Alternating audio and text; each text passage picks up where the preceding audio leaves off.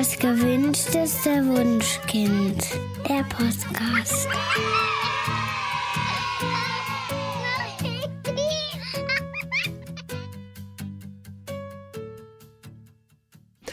Hallo und herzlich willkommen zu Das gewünschteste Wunschkind, der Podcast mit Daniel Graf und Katja Seide.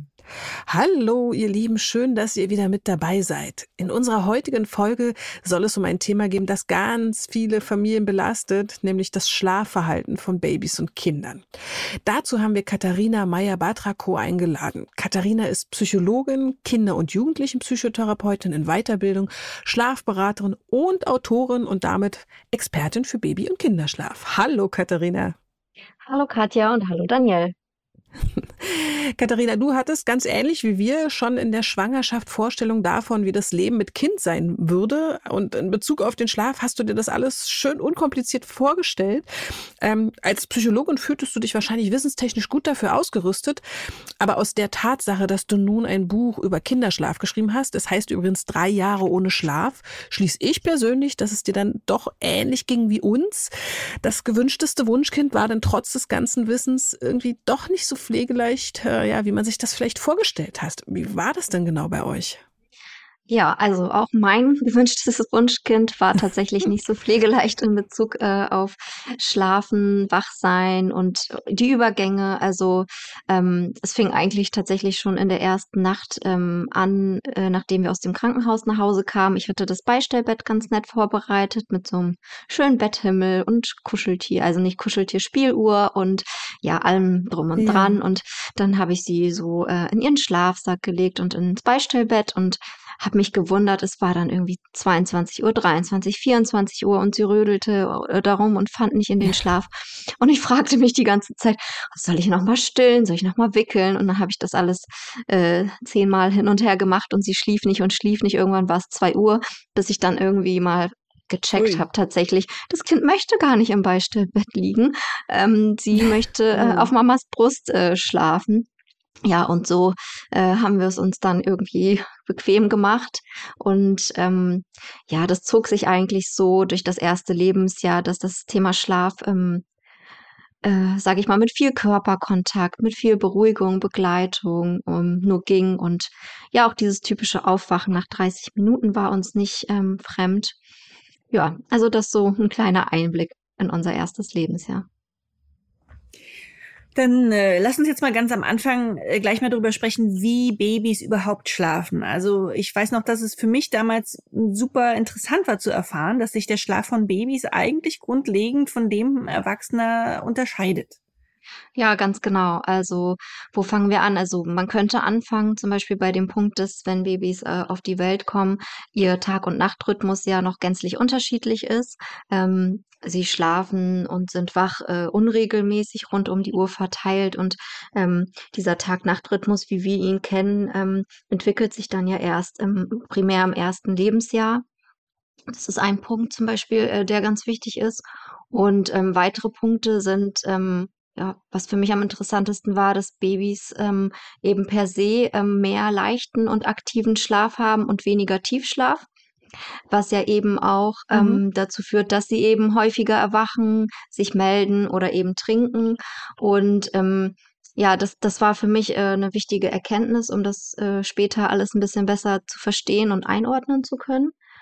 Ähm, und mhm. äh, dass Babys natürlich auch äh, ganz verschieden sind in ihren Bedürfnissen beim Schlafen oder beim Einschlafen. Also die einen äh, oder die viele brauchen viel Nähe, Körperkontakt und eben dieses Sicherheitsgefühl und äh, wenige ja, ähm, sind damit sozusagen zufrieden, dieses klassische alleine im Liegen einzuschlafen.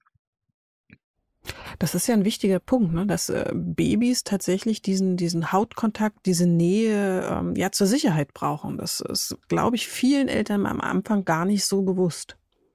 Ja, ganz genau. Also so ging es mir ja auch. Ich dachte, es ist schon okay, wenn ich in der Nähe bin, aber wie wichtig dann mhm. tatsächlich mhm. dieses, diese Wärme, äh, der Atem, vielleicht äh, das Hören des Herzschlages oder der Atemgeräusche äh, der Eltern sind, wie beruhigend das dann tatsächlich nochmal wirken kann.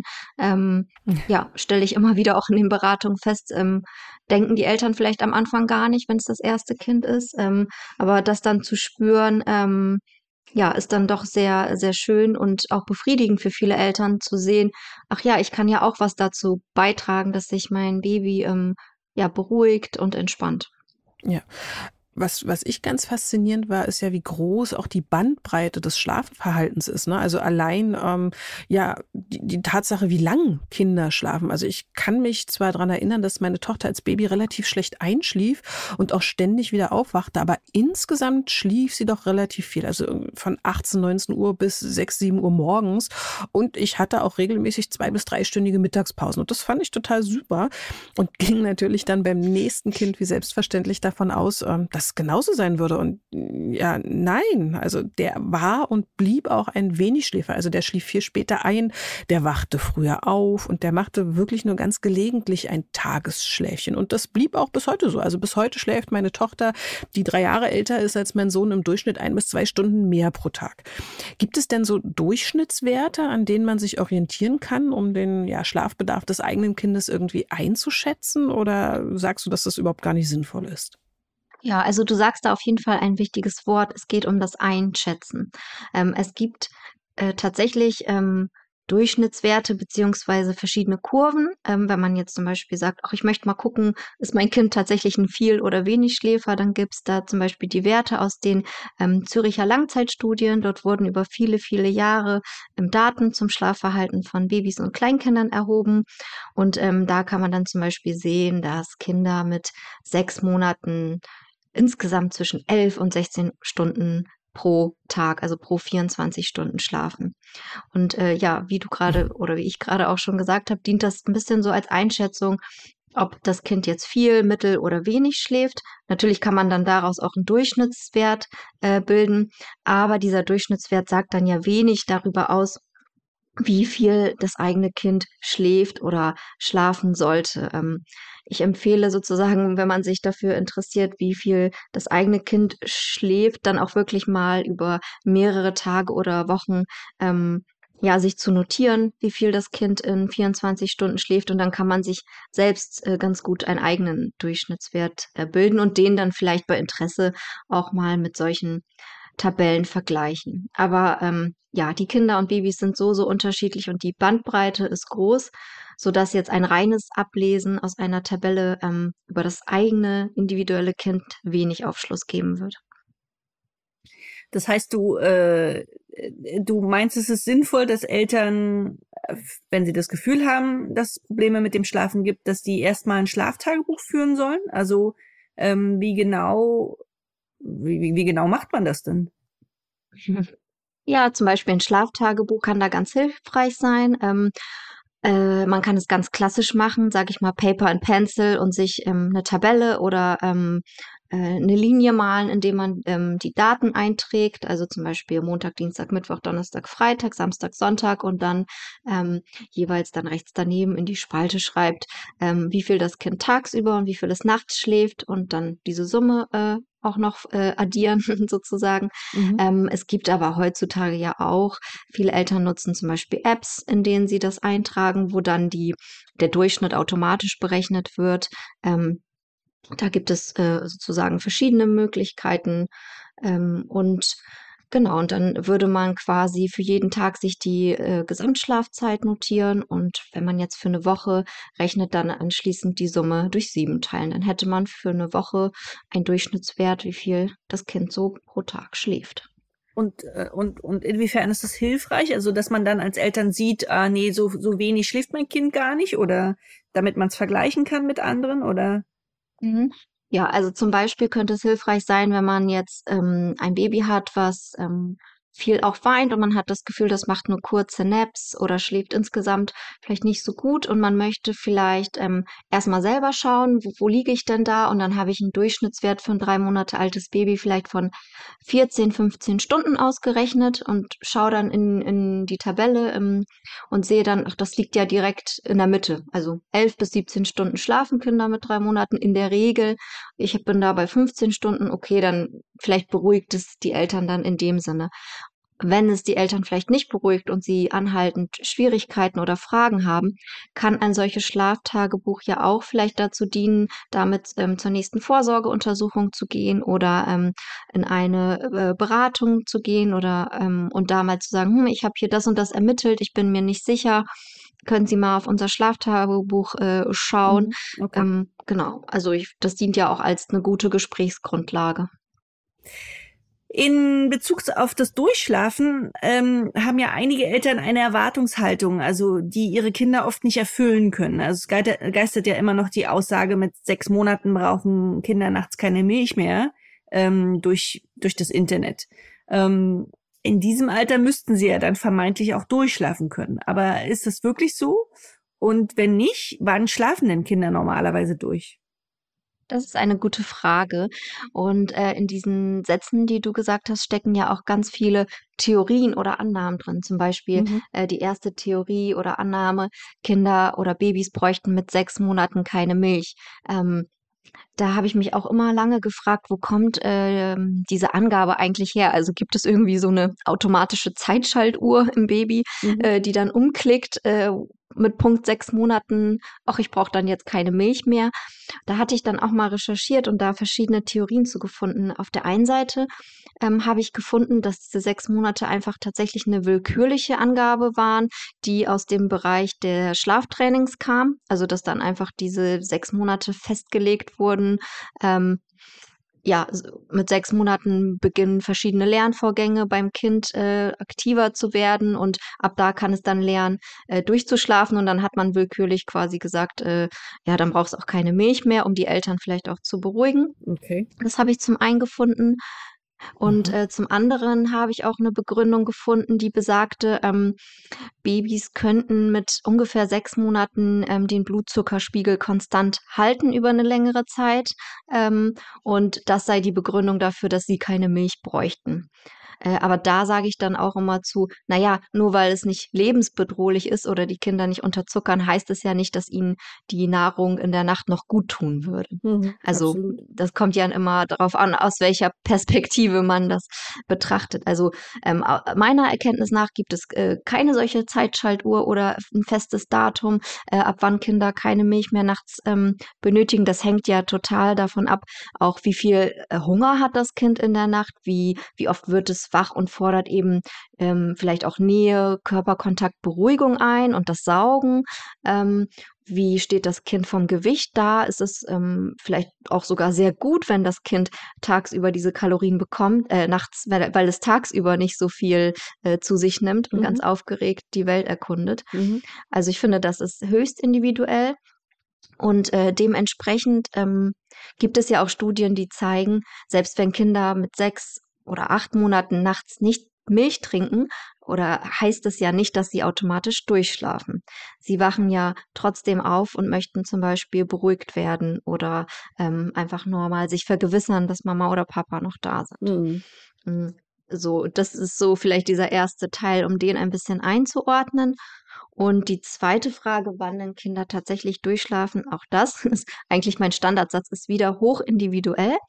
Ähm, man kann aber sagen, dass sich erkennen lässt, dass viele Kinder tatsächlich im zweiten Lebensjahr weiterhin einige Male die Nacht äh, aufwachen und ähm, dass sich das Ganze so Richtung im dritten Lebensjahr, dritter Geburtstag oder gar darüber hinaus ähm, noch weiter beruhigt, in dem Sinne, dass sie dann noch seltener aufwachen, ähm, aber man muss auch dazu sagen, verständlicherweise gibt es immer mal irgendwie einen unangenehmen Traum oder das Kind möchte zur Toilette begleitet werden oder ähm, irgendwie andere äh, Probleme oder braucht Hilfe, sodass es eigentlich wirklich normal ist, dass Kinder bis in das Vorschulalter oder Grundschulalter hinein gelegentlich nachts äh, ja natürlich die Hilfe der Eltern benötigen. Mhm. Okay. Und ein gewisses Aufwachen ist ja auch vollkommen normal. Ne? Also äh, auch Erwachsene wachen nachts ja regelmäßig auf. Wir merken es nur nicht. Unsere Kinder merken das eher und fordern Unterstützung ein. Aber das Aufwachen an sich ist ja kein ernsthaftes Problem im, im Sinne einer Schlafstörung. Nee, ganz genau. Meist ist es ja auch so, dass wenn wir nachts aufwachen, weil zum Beispiel äh, wir auf Toilette möchten oder Durst haben oder uns zu warm oder zu kalt ist, dass wir natürlich auch unsere Bedürfnisse selbstständig dann eben befriedigen können und die Kinder eben in der Regel unsere Hilfe dazu benötigen. Mhm. Und das kann ja auch unter Umständen ähm, durchaus schwieriger werden. Also ich kann mich erinnern, ähm, dass mein Sohn auch jemand war, der wirklich sehr, sehr spät durchgeschlafen hat. Und ähm, ich habe das auch erzählt bei uns im Blog. Da ist nämlich einer der häufigsten äh, angeklickten Artikel ähm, derjenige zum nächtlichen Aufwachen älterer Kinder. Also da mein Sohn war ungefähr anderthalb Jahre alt und ist dann nachts wirklich stündlich aufgewacht. Und das ist natürlich ein Alter, wo man denkt, oh, jetzt müssten die doch aber langsam ähm, ja, er wollte mal an die Brust. Ähm, das hat mich aber zermürbt, weil dann doch Schlafphasen fehlten und ich habe darüber nachgedacht, abzustillen. Aber das war für uns jetzt gar nicht wirklich notwendig, weil ich dann angefangen habe, ihm einen Schnuller unter zu, zu äh, jubeln. Also der hat die ersten anderthalb Jahre keinen Schnuller genommen, aber ich habe ihm den dann als Brustwarzenersatz angeboten und ähm, ja, er war mal kurz vorm Einschlafen, dann habe ich ihm den noch eingeschoben und dann hat er ab und zu mal mhm. vergessen, den rauszuschmeißen und er gewöhnte sich das dann in dem höheren Alter an. Aber äh, mir ist aufgefallen in den, in den, ähm, ja, in den letzten Jahren, dass viele berichten, dass das äh, so ein Alter ist, im zweiten, Leben, im zweiten Lebensjahr, wo Kinder wirklich anfangen, stündlich aufzuwachen. Ähm, was empfiehlst du denn Eltern, wenn die mit so einem Problem bei dir eine Beratung suchen? Also, was du erzählst, kenne ich tatsächlich aus den Beratungen auch ganz oft. Also, so ein Peak ist bei mir mit ähm, mhm. ab so sechs bis acht Monaten, dass die Eltern sich da wundern. Die Kinder haben vielleicht davor ganz okay geschlafen oder auch noch nie gut geschlafen und äh, sind langsam sehr erschöpft und ähm, ein zweiter Peak ist tatsächlich so vielleicht 14 bis 18 Monate oder darüber hinaus, dass Eltern dann schreiben, ach, das Kind hat zum Beispiel das erste Lebensjahr äh, bei sich auch schon im, im Bett geschlafen oder im Beistell oder Gitterbett geschlafen. Jetzt fordert es immer mehr meine Nähe ein und wacht alle ein bis zwei Stunden auf. Ähm, und dann gibt's noch die andere Seite von Eltern, die wo die Kinder die ganze Zeit schon so häufig aufwachen und die halt langsam sich wundern oder sorgen, ach, wie mhm. kann das denn sein, dass es mit 18 ja. Monaten immer noch so schlimm ist? Ist das denn normal?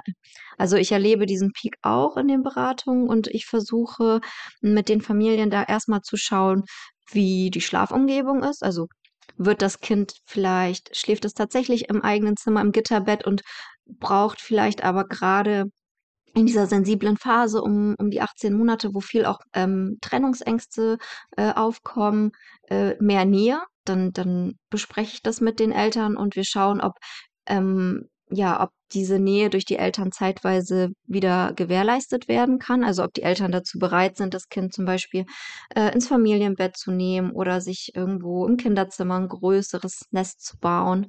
Ähm, das, das machen wir manchmal. Ähm, wenn es zum Beispiel so wie bei dir jetzt ist, dass die Kinder ähm, stündlich an die Brust möchten, auch da äh, schauen wir, ob, ob quasi das Zermürbende für die Eltern die Sorge ist oder ob es wirklich äh, sozusagen darum geht, dass die Eltern müde sind und nicht mehr können mhm. und ähm, schauen dann, ob es vielleicht für das Kind, je nach Alter, auch möglich ist, ähm, wie du es auch gemacht hast, andere Kompromisse sozusagen einzugehen. Es ist ja für alle irgendwo ein Kompromiss. Ähm, die Mama wacht trotzdem auf und gibt den Schnuller in deinem Fall und das Kind akzeptiert sozusagen, okay, es ist nicht die Brust, es ist auch mal der Schnuller. Mhm. Und vielleicht ähm, äh, gibt es Familien, die sich dann zum Beispiel entscheiden, dass auch äh, der Partner oder die Partnerin mal nachts übernimmt und vielleicht ähm, abgepumpte Milch oder Prämilch aus der Flasche angeboten wird. Ähm, oder die Eltern sagen dann zum Beispiel auch, ich kann gar nicht mehr, ich muss arbeiten, ich ähm, möchte äh, versuchen, dass wir nachts eine Stillpause machen. Auch das gibt es. Auch da äh, unterstütze ich die Eltern, denn ich finde halt, ähm, dass irgendwo ja die Familie als System auch, ähm, ja, in Anführungsstrichen funktionieren sollte und es nichts nützt, äh, wenn nur auf die Bedürfnisse des Kindes eingegangen wird und die Eltern halt hinten runterfallen. Ja, also hm. auch, auch eine nächtliche Stillpause von vielleicht sechs Stunden kann mal ähm, bei dieser Beratungsgeschichte da rauskommen. Okay. Lass uns noch mal auf das Einschlafen zurückkommen. Ähm, du sagst, ähm, dass Routinen ähm, sehr sinnvoll sein können, wenn man Kinder ins Bett bringt. Ähm, jetzt möchte ich wissen, warum genau und wie können solche Routinen denn aussehen? Also für viele, nicht für alle, aber für viele Kinder sind Routinen so ein bisschen wie eine Art ähm, Wegweiser oder Sicherheitsgeber. Also wenn zum Beispiel das Kind weiß, okay, ähm, wir gehen jetzt in, in dieses Zimmer und haben dieses Licht um, um eine bestimmte Uhrzeit, dann, ähm, dann danach geht's langsam ins Bett und der Tag wird ruhiger. Das hilft manchen schon mal so ein bisschen, sich innerlich darauf vorzubereiten, auf das, was kommt. Ähm, gerade für Kleinkinder, also ähm, die dann vielleicht auch noch nicht möchten, dass der Tag zu Ende geht, ähm, gibt das ja auch schon ein bisschen ähm, Orientierung und Halt äh, zu wissen, was gleich passiert und äh, dass man sich eben gleich vom Tag und von den Ereignissen äh, verabschieden kann. Und es kann sozusagen äh, den Weg in den Schlaf bahnen. Also ne, dass das Gehirn quasi äh, weiß, okay, wenn, wenn jetzt diese und jene Routine folgt, ähm, dann, dann kann ich mich schon mal so ein bisschen entspannen, weil ich weiß, gleich wird's kuschelig, gleich wird's gemütlich, gleich lege ich mich mit Mama, Papa oder Oma ins Bett und wir lesen und genau, also es kann eine Hilfe, eine Unterstützung sein, um, um sich äh, zu entspannen. Ähm, Routinen finde ich wichtig, dass sie zu der Familie und zu den, zu den Eigenschaften zu den Persönlichkeitsmerkmalen des Kindes und zu den Vorlieben auch passen. Also es nützt nichts, wenn ich eine tolle Routine irgendwo gelesen habe, ähm, die aus Tanzen und Singen besteht, aber ich selbst als Mama oder Papa ähm, finde das total blöd und affig und äh, quäl mich da ein ab. Also ich würde halt eine Routine wählen, die mhm. mir selbst Spaß macht, die mir gefällt, die dem Kind gefällt. Und ich halte zum Beispiel auch nichts von solchen pauschalen Aussagen wie, ähm, es, es darf nur was Ruhiges sein. Mm. Tatsächlich brauchen es auch aber manche Kinder noch mal ein bisschen Energie und, und ähm, Frust vielleicht oder Stress des Tages rauszulassen und äh, manche, manchen tut auch eine Kissenschlacht noch mal gut oder so, so ja. eine kleine ähm, Kabelei mit den Eltern so spaßhalber, sage mhm. ich jetzt mal. Ähm, oder man tanzt durch das Zimmer. Also auch das kann eine gute Routine sein. Und ähm, ja, je jünger das Kind ist oder je kleiner das Baby ist, empfehle ich da auch nicht zu aufwendig und zu lang ähm, zu machen. Also für, für kleine Babys, für junge Babys reicht ja auch schon einfach vielleicht äh, das Waschen, das Wickeln, das Umziehen, eine, vielleicht eine Massage oder ein Lied. Und ähm, da ist genug Ritual und Routine schon für die, für die Kleinen gegeben. Mhm. Während man ja am Anfang ähm, ja häufig die Kinder noch sehr, sehr gerne in den Schlaf begleitet, weil die es einfach einfordern, ist das ja ein sehr schönes Ritual, was Kinder aber auch sehr, sehr lange und sehr gerne beibehalten wollen. Und ich kenne viele Familien, wo auch der die Fünfjährige oder Zehnjährige sich noch total gern in den Schlaf begleiten lässt. Ähm, naturgemäß ist das für die Erwachsenen irgendwann schwierig, weil einfach so wahnsinnig viele Aufgaben rund ums Haus oder noch Arbeit liegen geblieben ist, sodass sie sich am Abend mehr Zeit wünschen. Was können denn Eltern tun, die an einem Punkt kommen, wo sie sagen, mein Bedürfnis, ähm, ja, das Kind nicht mehr in den Schlaf zu begleiten, wiegt jetzt langsam schwerer, als das tatsächlich mhm. zu tun? Ja, das kann ich absolut äh, gut verstehen. Gerade wenn man ja auch vielleicht mehrere Kinder hat oder abends noch äh, Arbeitszeit ähm, hat, äh, fällt es dann vielen Eltern sehr schwer, da stundenlang es ist ja manchmal so, ähm, neben dem Kind zu liegen und es in den Schlaf zu begleiten. Ich würde auch da wieder schauen, ähm, was habe ich für ein Kind vor mir und, äh, und was ist eigentlich das, was das Kind äh, braucht? Und äh, kann ich vielleicht ab einem gewissen Alter, sage ich mal, mit vier, fünf Jahren da auch irgendwie sowas an Anführungsstrichen verhandeln? Zum Beispiel ähm, hatte ich das mit unserer Tochter damals so angefangen, ähm, äh, zu fragen, was, also ob sie sich denn vorstellen könnte, denn noch alleine im Zimmer mit einem Licht ähm, Hörbuch zu hören. Und äh, da war sie am Anfang noch skeptisch und da hatten wir dann vereinbart, okay, ich bleibe mh, hm, die erste Kurzgeschichte noch da und dann ähm, schaue ich immer wieder nach ihr. Also sie brauchte dieses, ähm, ich schaue immer wieder nach ihr. Also dieses Sicherheitsgefühl, diese Bestätigung, ähm, dieses ja. Verbundensein. Ähm, das ist vielen Kindern tatsächlich auch wichtig. Ähm, also da kann man einfach äh, ins Gespräch gehen. Also das fällt mir generell auf. Die Eltern versuchen ganz viele verschiedene Methoden. Und ähm, dann frage ich manchmal, habt ihr denn mal das Kind gefragt, was ihm helfen oder ihr helfen könnte oder was gut tun würde? Ja. Und das wird manchmal dann vergessen bei all den Überlegungen. Ähm, das, also meine Empfehlung tatsächlich mit älteren Kindern zu sprechen und auch zu erklären, ähm, zum Beispiel zu sagen, du, ich finde das auch total schön, mit dir zu kuscheln. Ich mache das total gerne. Und gleichzeitig ähm, möchte ich auch äh, für dich für morgen noch ein Frühstück für, für den Kindergarten oder für die Schule vorbereiten. Ähm, können wir vielleicht vereinbaren, äh, dass wir uns auf eine Geschichte einigen und danach gehe ich in die Küche, bereite das Frühstück vor, ich lasse die Tür auf und wenn ich das gemacht habe, dann schaue ich nochmal nach dir. So, und auf so kurze Zeitspannen können sich viele Kinder ab einem gewissen Alter erstmal gut einlassen und ähm, und merken dann auch, es ist gar nicht so schlimm oder es passiert nichts in dem Sinne, ähm, wenn Mama oder Papa kurz nicht da sind. Also das wäre so eine Sache. Und ähm, klar ist auch, ähm, wenn es gar nicht geht, also es gibt manchmal so Phasen, da merkt man einfach, das Kind braucht gerade die Mama, den Papa oder die Bezugsperson. Ja. Ähm, vielleicht da sich dann auch, wenn, wenn es möglich ist, mit dem Partner oder der Partnerin abzusprechen und abzuwechseln. Also auch da irgendwie ähm, quasi ähm, die Aufgaben zu teilen des ins Bett bringens.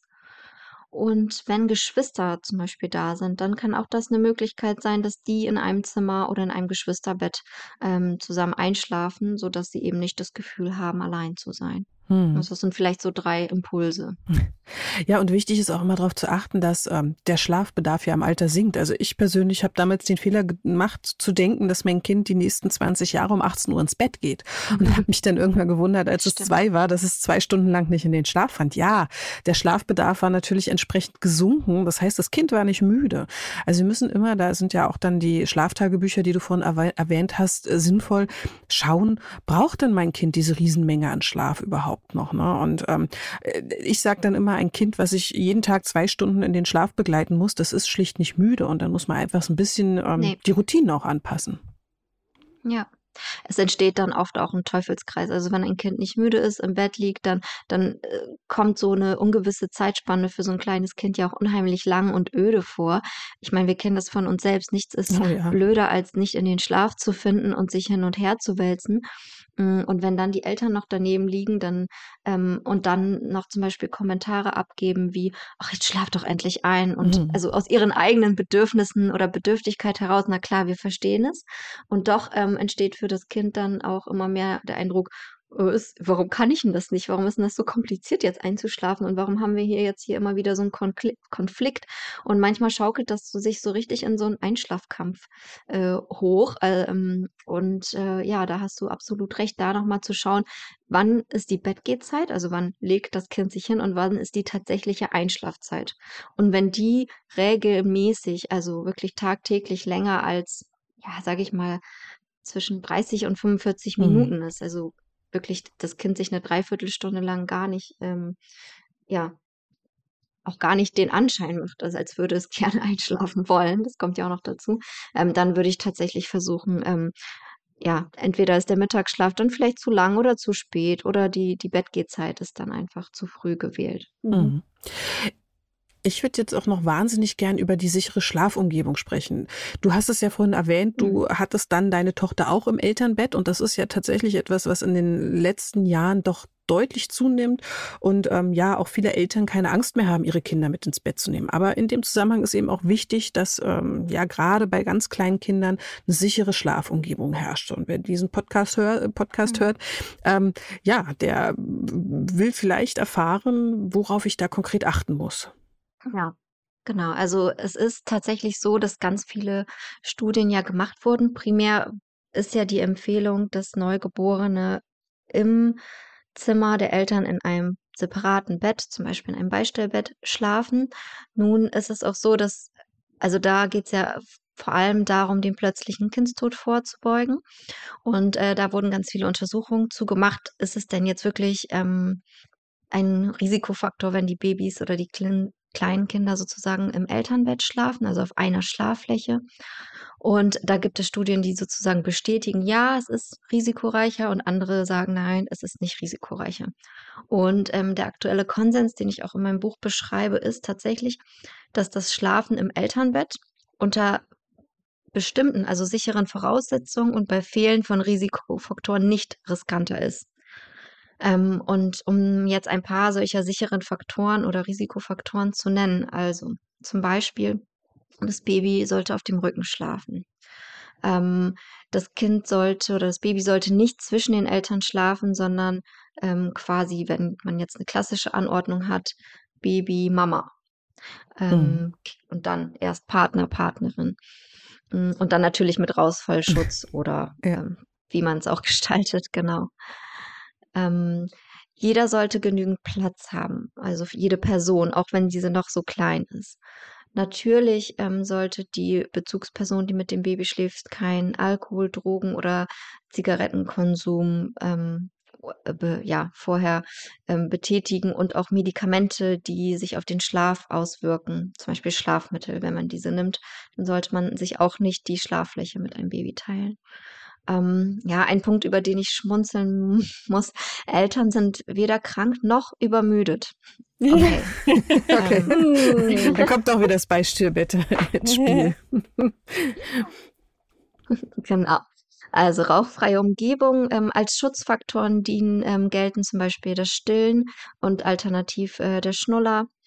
Ähm, und in den ersten Monaten dann aber tatsächlich das Beistellbett. Also wenn nicht gestillt wird, Schnuller und Beistellbett ähm, keine Kopfbedeckung für das Baby. Also das sind so äh, einige Punkte. Und ähm, wenn ich mich mit Ärztinnen äh, austausche, dann sagen die auch immer wieder oder weisen immer wieder darauf hin, dass eben frühgeborene oder vorerkrankte Babys oder sehr äh, Babys mit sehr niedrigem Geburtsgewicht doch anfangs ähm, erstmal besser im Beistellbett schlafen sollten.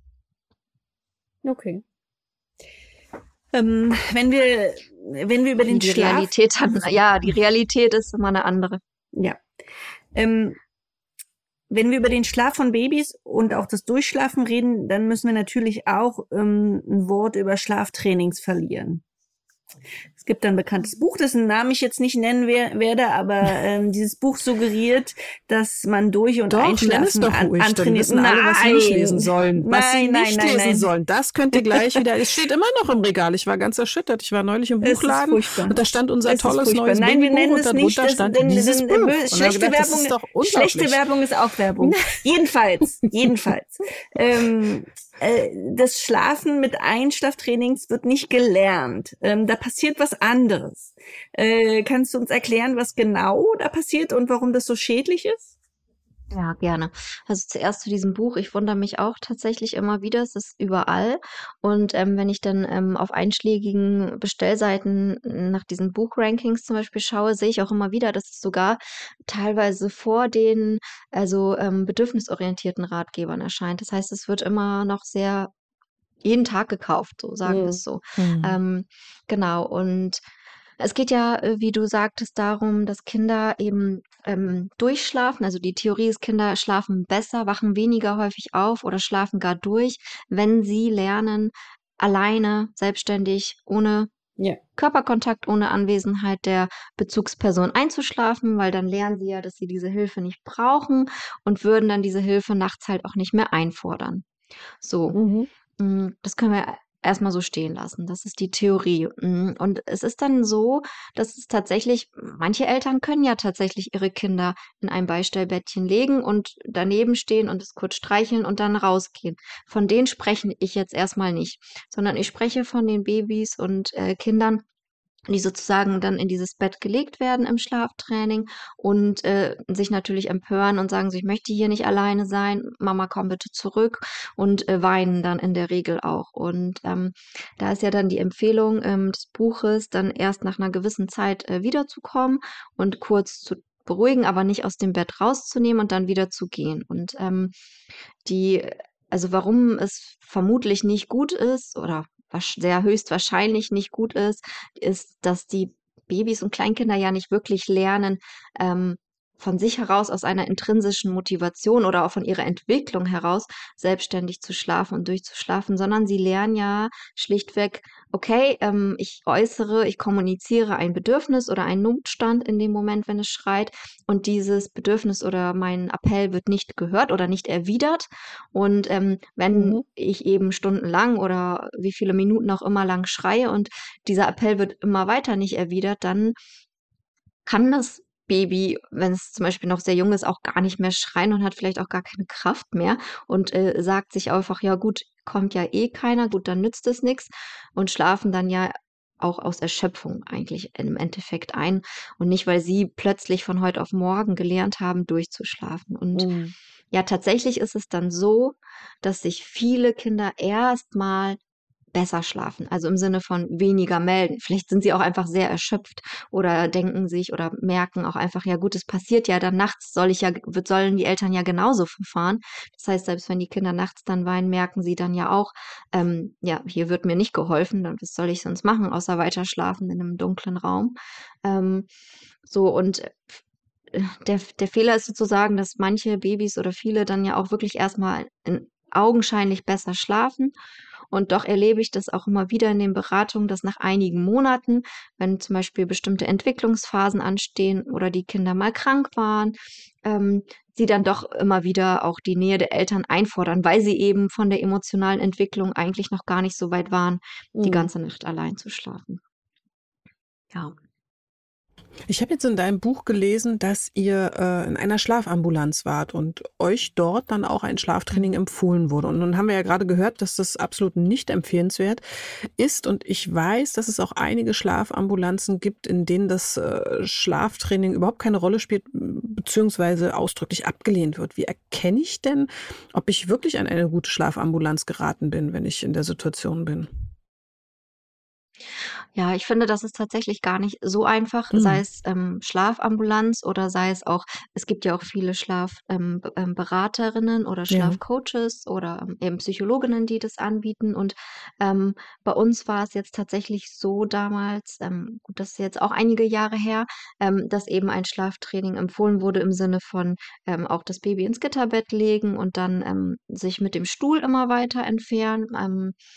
Und ich habe dann auch meine Bedenken dazu geäußert. Und was eben positiv war damals, ist, dass schon auf meine Bedenken eingegangen worden ist und dass dann gesagt wurde, okay, wenn du zum Beispiel dir nicht zutraust, rauszugehen, dann setz dich mit dem Stuhl daneben. Also das muss, also muss man in dem Sinne vielleicht noch zugutehalten, mir wurde kein Druck gemacht, das zu machen. Es wurde, und äh, das finde ich schon mal einen sehr wichtigen Punkt. Das heißt, wenn ich als Mama oder Papa oder als Bezugsperson ähm, eine Beratung in Anspruch nehme und mir eben ein Vorgehen ähm, vorgeschlagen oder empfohlen wird, und ich da ähm, Fragen oder Bedenken äußere, finde ich es sehr, sehr wichtig, dass darauf eingegangen wird und dass den, dass den Eltern oder dass mir dann in dem Fall erklärt wird, ob ich Alternativen habe.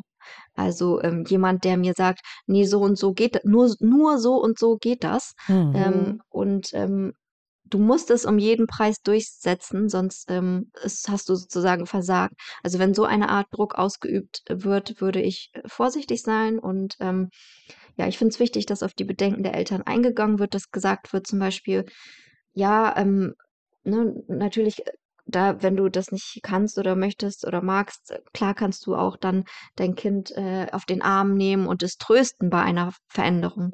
Und äh, das hatte ich zum Beispiel jetzt auch immer mehr, äh, dass ähm, Klientinnen berichtet haben, sie seien auch in einer Ambulanz gewesen, wo eben tatsächlich auch gesagt würde, also wirklich auch bedürfnisorientiert gesagt wurde, es ist vollkommen in Ordnung, wenn dein Baby weint und du es hochnimmst und tröstest. Ähm, und es äh, in den ersten Tagen bei einer Veränderung äh, durch die Gegend trägst. Und ähm, also ich, ich sehe auch immer mehr, dass ähm, ja sozusagen professionelle ähm, Stellen und auch öffentliche äh, Einrichtungen immer mehr auch bedürfnisorientiert oder bindungsorientiert arbeiten. Ja, das ist auch gut und wichtig, weil man sollte Babys wirklich auf gar keinen Fall ähm, ja, für ein Schlaftraining äh, schreien lassen, auch wenn das von vermeintlichen Experten empfohlen wird. Wenn ihr Tipps äh, und Unterstützung braucht, dann wendet euch besser an bindungs- und beziehungsorientierte Beraterinnen oder Berater, wie zum Beispiel an Katharina. Ähm, ja, oder ihr könnt natürlich auch erstmal ihr Buch Drei Jahre ohne Schlaf lesen. Da findet ihr ganz, ganz vielen wertvollen Input. Und wenn ihr noch mehr von ihr lesen wollt, dann schaut auch gerne mal in ihren Blog Kinderpsychologie vorbei. Und wir verlinken die Angebote und das Buch natürlich auch wieder in den Shownotes bei uns im Blog. Katharina, ganz, ganz herzlichen Dank an dich, dass du heute bei uns zu Gast warst. Vielen Dank, dass ich da sein durfte. Und es war sehr schön, mit euch zu plaudern. Ja, Total. Und du hast uns auch ein Exemplar deines Buches mitgebracht und das verlosen wir aktuell bei Instagram. Also schaut gerne vorbei und macht mit. Wenn ihr kein Instagram habt, dann könnt ihr alternativ auch eine Mail an wunschkindblog.gmail.com schicken. Alle Mails mit dem Betreff drei Jahre ohne Schlaf, die landen ebenfalls im Lostopf. Ja, und damit sind wir am Ende der heutigen Folge. Vielen Dank an euch da draußen, dass ihr wieder mit dabei wart und schaltet gerne auch wieder in zwei Wochen ein. Dann gibt es eine ganz neue, spannende, unterhaltsame und hoffentlich für euch auch wieder interessante Folge von uns. Bis dahin schaut auch gerne mal in unser Archiv, da findet ihr vielleicht die eine oder andere Folge, die ihr bisher verpasst habt. Für heute sagen wir aber erst einmal Tschüss. Tschüss. Tschüss. Das war der Podcast vom gewünschtesten Wunschkind.